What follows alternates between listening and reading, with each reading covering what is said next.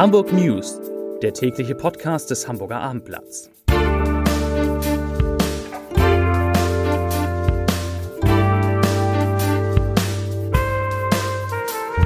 Herzlich willkommen. Mein Name ist Lars Heider und heute geht es um neue Corona-Beschränkungen in Hamburg, die schon ab dem 24. Dezember gelten sollen. Weitere Themen. Die Zahl der Neuinfektionen in unserer Stadt steigt auf ein Allzeithoch. Umweltverbände kritisieren die Elbvertiefung und niemand muss auf Weihnachten im Michel verzichten. Dazu gleich mehr. Zunächst aber wie immer die Top 3. Die drei meistgelesenen Themen und Texte auf abendblatt.de. Auf Platz 3 Corona oder Erkältung. Was ist, wenn ich Symptome habe? Auf Platz 2 30 cm Neuschnee. Die unglaublichen Wetterprognosen zu Weihnachten. Und auf Platz 1 Hamburger Senat beschließt Sperrstunde. Das waren, das sind die Top 3 auf abendblatt.de.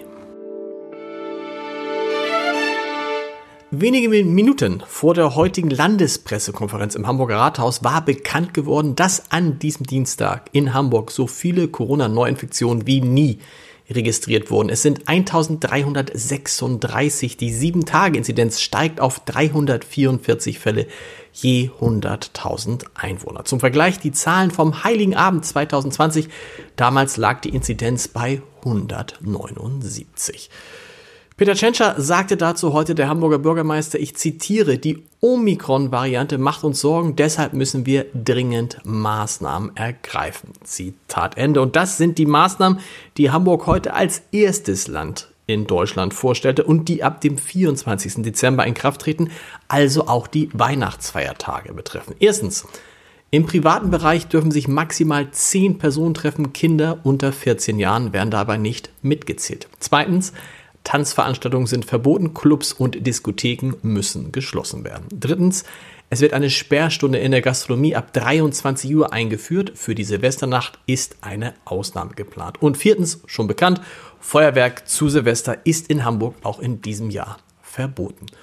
Und zudem will sich die Stadt allen Maßnahmen anschließen, die heute bei der Ministerpräsidentenkonferenz mit Bundeskanzler Olaf Scholz beschlossen werden. Die Strategie Hamburgs sei, die Verbreitung der Omikron-Variante zu verlangsamen, um mehr Zeit für Boosterimpfung zu gewinnen. Das sagte Peter Schenscher.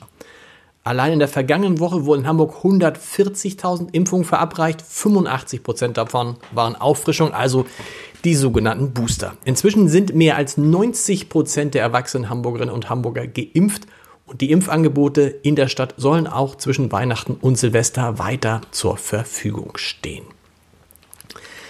Nachdem bei der Demonstration der Querdenker, Impfgegner und Corona-Leugner am vergangenen Sonnabend in Hamburg eine 90 Jahre alte Frau schwer verletzt wurde, sucht die Polizei nun nach Zeugen, die Hinweise zu dem Vorfall geben können. Nach Angaben der Polizei war die Frau gegen 17.50 Uhr als Unbeteiligte in eine Auseinandersetzung zwischen Demo-Teilnehmern und mutmaßlichen Gegenprotestlern geraten. Die Gruppe von 15 bis 20 Störern soll den Demozug in Höhe eines Drogeriemarktes im Bereich Jungfernstieg, Neuer Jungfernstieg, attackiert haben. Bei der anschließenden Flucht stieß offenbar eine der Personen mit der 90-Jährigen zusammen, die zu Boden stürzte. Der Störer flüchtete, ohne erste Hilfe zu leisten. Die Frau kam mit einer schweren Beinfraktur ins Krankenhaus. Jetzt mal was anderes außer Corona. Die jüngste Elbvertiefung hat sich nach Einschätzung von Umweltverbänden bislang als weitgehend überflüssig erwiesen. Nur ein Bruchteil der Schiffe, die Hamburgs Hafen seit Freigabe der ersten Stufe im Mai angelaufen haben, seien auf die neue Tiefe tatsächlich angewiesen gewesen, kritisieren die Verbände. Dass dafür ein immenser ökologischer Schaden in Kauf genommen worden sei, ließe sich mit Blick auf die jetzt vorliegenden Zahlen nicht mehr rechtfertigen. Die drei Verbände BUND, NABU und WWF beziehen sich bei ihrer Kritik auf die Antwort des Senats auf eine schriftliche kleine Anfrage der Linken in der Bürgerschaft.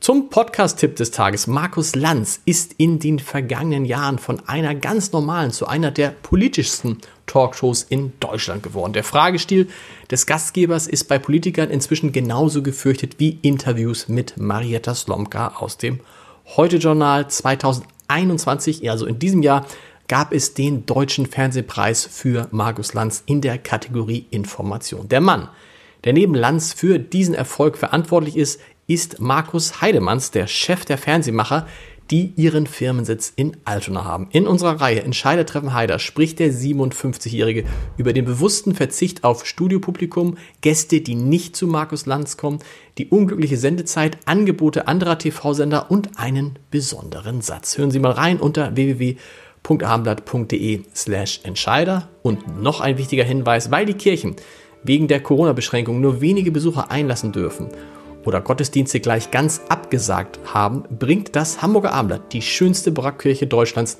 den Michel, an Heiligabend zu den Menschen nach Hause. Hauptpastor Alexander Röder liest die Weihnachtsgeschichte aus dem Lukasevangelium. Der Chor St. Michaelis wird unter der Leitung von Michel-Kantor Jörg Endebrock auftreten. Merken Sie sich das vor und erleben Sie die Weihnachtsandacht aus dem Hamburger Michel am 24. Dezember ab 15 Uhr im Video hier bei abendblatt.de eh schon jetzt viel Freude dabei. Und wir hören uns morgen wieder mit den Hamburg News um 17 Uhr. Bis dahin. Tschüss.